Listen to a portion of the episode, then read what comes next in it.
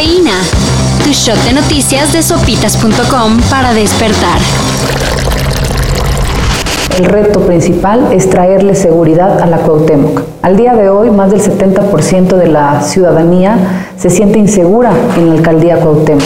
La alcaldesa de la Cuauhtémoc, Sandra Cuevas, es investigada por secuestro y robo. Y si de por sí es grave la acusación, más grave es haber cometido esos delitos en contra de mandos de la Policía Auxiliar de la Secretaría de Seguridad de la CDMX, quienes habrían sido citados a la oficina de la alcaldesa para ver asuntos relacionados con la reorganización del comercio informal. ¿Qué vamos a hacer? Un nuevo cuerpo de policía, una policía que actúe bajo derechos humanos y que no esté vinculada con el crimen organizado. Algo salió mal en la reunión. Y los funcionarios habrían sido agredidos por orden de Cuevas. Buenos días, buenas tardes, buenas noches. Hoy tengo esta camisita, me encuentro de gala ya que el día de hoy les voy a estar hablando de mi pueblo.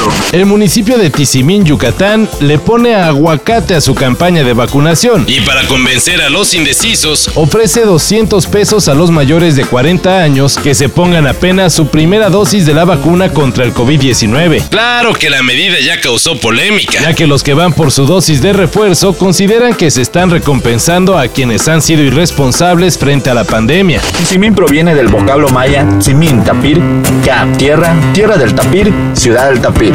La iglesia de Reyes es el segundo santuario más grande del mundo en honor a los Reyes Magos. Pero pues así lo decidió la alcaldía. Y ni modo. Más conciertos para este 2022. Placebo anunció su regreso a México. Ahora la onda que traigo no es onda y la onda de onda me parece muy mala onda y te va a pasar a ti. Para nada, maestro. Nosotros vamos a rockear por siempre. Luego de cinco años sin visitar nuestro país, la banda liderada por Brian Molko se presentará en el Palacio de los Deportes el 12 de septiembre.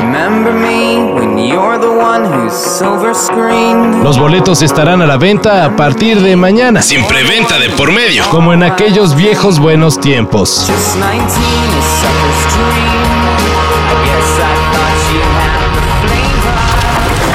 The National Football League welcomes you to the Pepsi Super Bowl 56 halftime show. Gran, gran espectáculo el de ayer. El show de medio tiempo del Super Bowl estelarizado por Snoop Dogg, Eminem, Dr. Dre, Mary J. Blige, con 50 Cent de invitado sorpresa y Kendrick Lamar se robó la tarde.